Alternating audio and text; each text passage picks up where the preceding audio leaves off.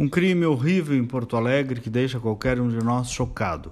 Um menino sem antecedentes criminais matou uma família por uma discussão de trânsito. Ele estava armado. Todo mundo já deve ter visto essa notícia. Mas meu ponto aqui é o seguinte: muitos estão usando esse fato, que gera uma emoção enorme na gente, para criticar o porte de armas. Ah, viu só? Por isso que eu sou contra o porte de armas. Ligaram os pontos como se uma coisa tivesse a ver com a outra. Primeiro, o assassino não tinha porte de armas em seu nome.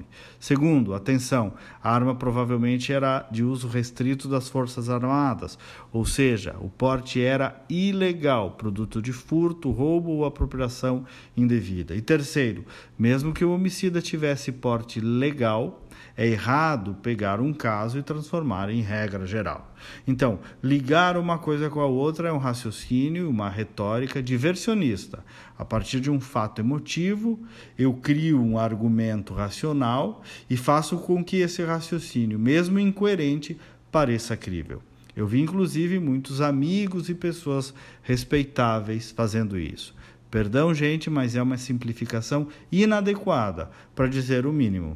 E como quase toda simplificação é tendente à inverdade. Porque sabem qual é a verdade sobre o porte de armas? Que desde quando o governo federal passou a flexibilizar as regras do porte, os crimes caíram no Brasil, especialmente os homicídios. E mais, nos países com porte de armas, os índices são menores do que em países que não têm, como era o caso até há pouco tempo do Brasil.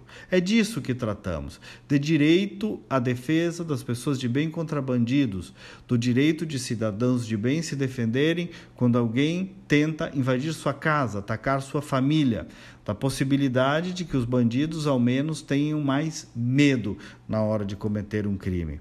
Não tem nada a ver, nada a ver com este triste e lamentável crime de trânsito de Porto Alegre.